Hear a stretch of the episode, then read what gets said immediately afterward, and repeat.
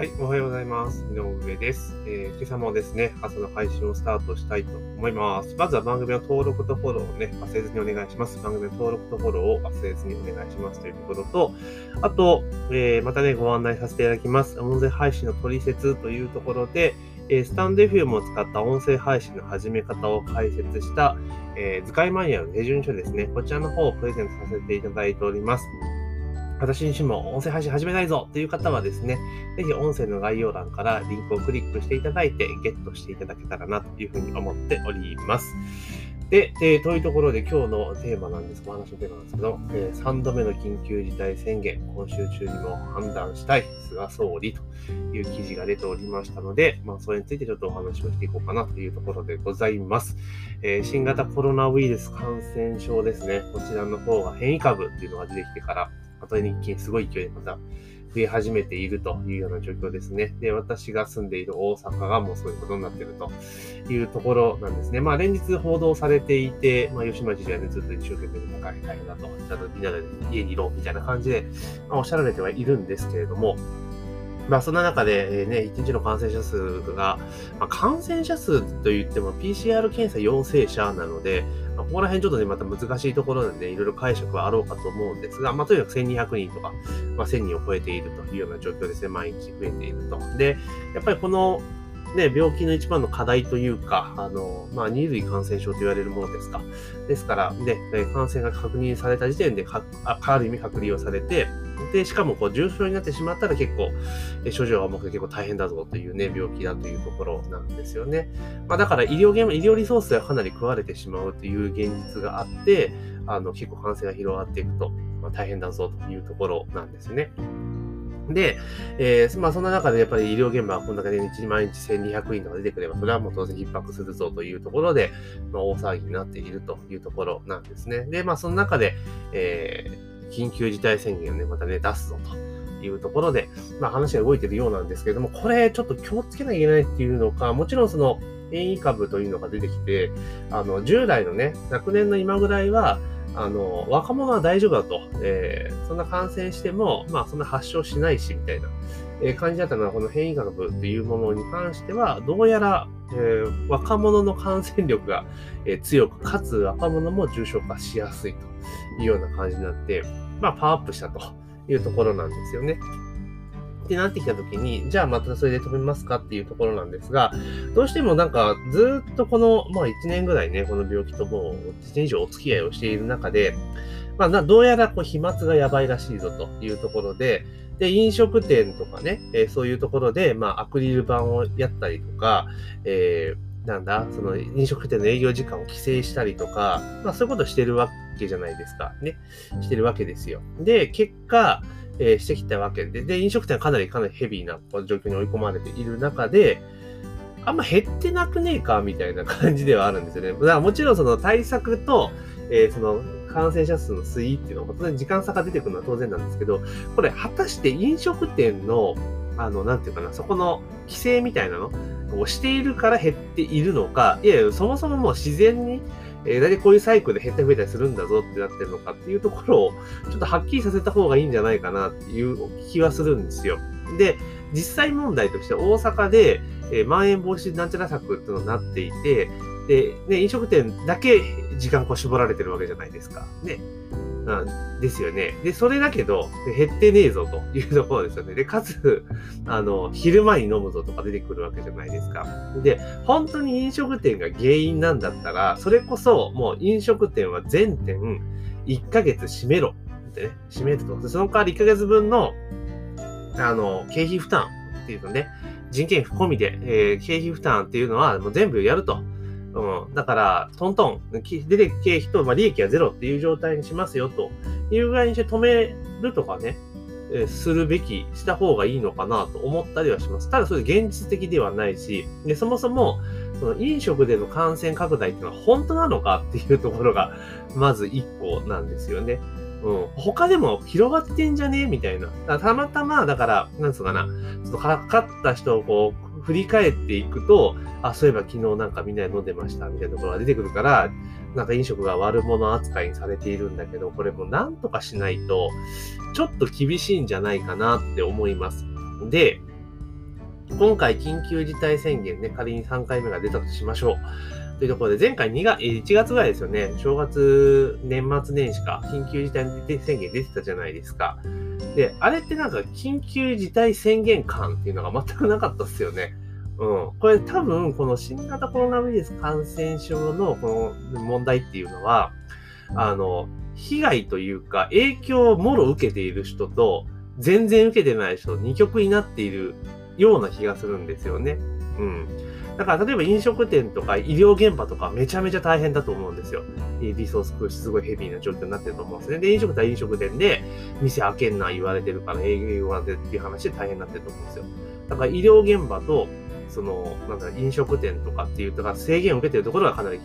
えー、食らってると。で、その他の属性というか、ところって、ほぼ何ら変わんないんですよ。まあ飲食店ちょっと行けなくなっちゃったなとか、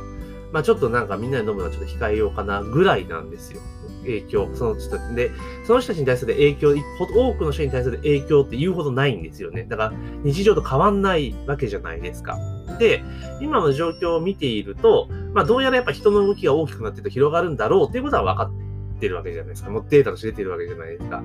で、行って、じゃあまた緊急事態宣言やりますよって言っても、休業要請ができるよねとかなる感じですね。映画館とかショッピングセンターとか、そういうところも、まあ、閉めるって要請ができるというところだと思うんです。それが今とちょっと違うところだと思うんですけど、で、仮にそこが閉まったとて、あの、行き場がなくなっちゃうわけですよね。うん。でもそこってまあ土日だけだろうみたいな感じじゃないですか。うん。で、で、そこでまあ出先がなくなってしまったら、あの、じゃあもう近くの公園行きますかみたいな感じで、まあ屋外だったら大丈夫じゃねえみたいな感じでまた広がっていくみたいな感じ、あの、ね、出ていくって感じになっちゃうと思うんです。で、なった時に、じゃあ、去年のちょうど今ぐらいってちょうど緊急事態宣言出てたじゃないですか。で、あの時って本当にこれまずそうだぞと思って、結構みんなね、あの家でおとなしくしたわけですよ。で、あれなんでそうなったかっていうと、あの、全員何らかこれちょっとやべえんじゃねえみたいな、何らかの今までの生活とは違う状況に置かれたわけじゃないですか。例えば、あの、勤務テ、テレワークしてくださいと。で、会社の出勤極力減らしてくださいっていうのがあって、企業もそれに、まあ、未知のウイルスだったからちょっと乗っかったってのもあるし、で何よりも、その、子供の学校が休校になったじゃないですか。で、休校になりましたよね。だからもう普段と全く違う状況になったわけですよね。で、外行った外行ったで、どこも閉まっている。うん、っていう状況で、人は全然いない。で、昨年のちょうど今ぐらいっていうのは、ちょっと私のね、ちょっと身内で不幸があった関係で、まあ、東京に移動したりすること結構多かったんですけど、マジで新幹線とかガラガラだったんですよ。もう本当1車両に1組、2組みたいな、そんな状況。で、飛行機乗ったとしても全然飛行機ガラガラだし、空港も人ほとんどいないみたいな、そんな状況だったんですよね。だから、明らかに普段と違うぞっていうような状況だったわけですよ。そういう状況だと、これ本当にまずいんだなっていうふうに人間は思うわけですよね。だから実践につながるんですが、でもこの前の10年末年始の緊急事態宣言っていうのは、まあ飲食店狙い撃ち的な感じだったじゃないですか。だから人の動きって大して変わってないんですよね。もちろん空港とか電車とか若干空いてるかなっていうところはあったけれども、もほぼほぼ通常通りにほぼ動いてるわけですよね。そうするとやっぱりそういうなんかやばそうだなっていうのがやっぱ伝わらないというか、なっちゃうんですよね。だから、まあ、あんまり効果はなかったと。だからこの、この緊急事態宣言っていうところの効果っていうところをやっぱちゃんと検証しとかないと、本当にこれは効いてるのかどうなのかってのがちょっとわかんないですよね。だからなんとなくこう、ね、ちょっとやばそうだから出すかみたいな感じになってしまって、これ3回目今回出す方向じゃないですか。これ出して、感染止まんなかったらマジやばいっすよねって話に多分なると思うんですよね、確実に。もう打ちてないじゃんって感じなんですよ。だから、もう、今だから結局感染拡大で一番困る理由っていうのは何かって医療現場じゃないですか。医療現場が困るってことですよね。だからそこの手当をどうするかっていうところだと思うんですよ。うん。だからそこをじゃあ医療現場をパンクさせないために、じゃあ飲食店を減らすどうじゃこうじゃってもちろんそうはあるんだけれども、じゃあその医療現場を何とかするっていうところにも集中的にお金を使ってやっていくとか、そういうふうにしていく方がいいのかなと。でも、で、あともう中途半端にやるから結局うまくいかないっていうところがあるんですよね。うん。だからもう、だったら、もうこのダラダラ行って、こうね、行ったり来たり行ったり来たりっていうところが続くんであれば、それこそもう1ヶ月ぐらいバチッと、もう止める。経済活動ね。で、止めて、で、もう一回財政出動して、あの、影響あるとこもないところも、もう一律、例えば、その1ヶ月のね、えー、例えば所得の部分で言ったら、例えば1世帯あたり、例えばもうその100万渡すと1ヶ月。1世帯100万ね、ドンと渡すと。その代わり、もう家にいてくださいと。で、学校活動も、その医療従事者以外、医療従事に関連するお仕事してる人以外は、まあ、基本的にはもう、仕事すんだと。家にいとけと。いうような感じぐらいまでやらないと多分ね、これ抑えられないんじゃないかなっていう気はします。で、ワクチンがまあ出てきてね、どんどん打っているけど、まだまだちょっと時間かかりそうじゃないですか。うん、だからそこら辺もあるので、まあだからもう、ワクチンがちゃんとね、こう、みんなが打てるようになって、打ってしまえば、状況はだいぶ変わるわけじゃないですか。他の国の状況を見ていても。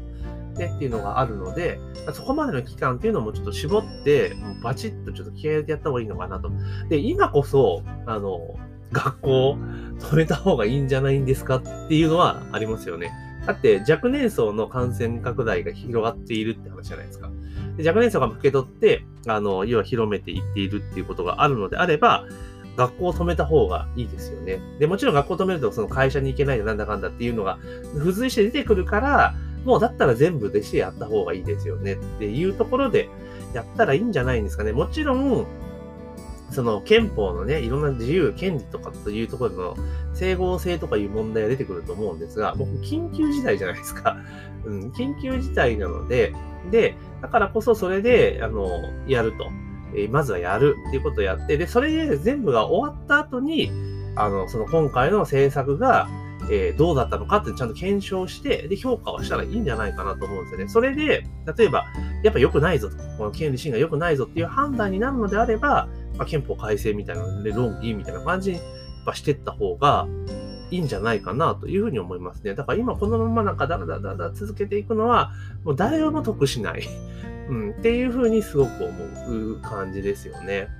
うん。だから、やるなら本当徹底してバチッとやると。で、もうもちろん憲法との絡みもあるとはいえ、まあ、そこをちょっと押し切ってでもまずやる。で、やり終わった後にちゃんと検証をする。で、全部で、このね、事故でのこの一連のね、その憲法解釈のものがいろんなこと含めてやるので、それで今の現行憲法画でこのことやっちゃダメですよってなれば、憲法改正の議論が出てくると思うんですよね。うん。っていうふうにね、ちょっとね、もう、ある意味ちょっと今までの戦後のね、えー、日本っていうところからもう一段脱皮して、本当ね、あの、独立、独立とか、ね、ちゃんと変えていかなければいけない時期に来てると思うので、まあ、ゲームチェンジのタイミングじゃないですか。だからこそ、まあ、これやった方がいいんじゃないかなっていうふうに思います。なのでね、飲食店だけ悪いっていうふうにやる風潮も良くないし、あと医療リソースが大変なのもなってると。だからまず医療リソース、だから医療リソースが爆発しちゃうとダメだ、崩壊しちゃダメってことだから、そこを崩壊しないために集中的に手を打ったらいいんですよね。うん。なんか政治家とかはやっぱり結局意識も足らんのかなと思ったりはします。文句言っても仕方がないので、なので、まあちょっとね、やるなら徹底してやった方がいいんじゃないかなというふうに思いました。というところで今日はですね、あの、3度目の緊急事態宣言発出でかっていうのが出ているお話がありましたので、まあそれについてちょっと思ったことをお話をさせていただきました。えー、ぜひね、番組の登録とフォローをね、忘れずにお願いいたします。番組の登録、登録忘れずにお願いしますというところと、あと、音声配信の取説というね、えー、図解マニュアルね、音声配信の始め方のマニュアルを今プレゼントさせていただいておりますので、えー、音声配信始めたいなっていう方はですね、えー、音声の概要欄にリンク貼っておきますので、そちらの方から、え請求いただけたらなというふうに思っております。というわけで、本日の朝の配信は以上とさせていただきます。今日も一日頑張っていきましょう。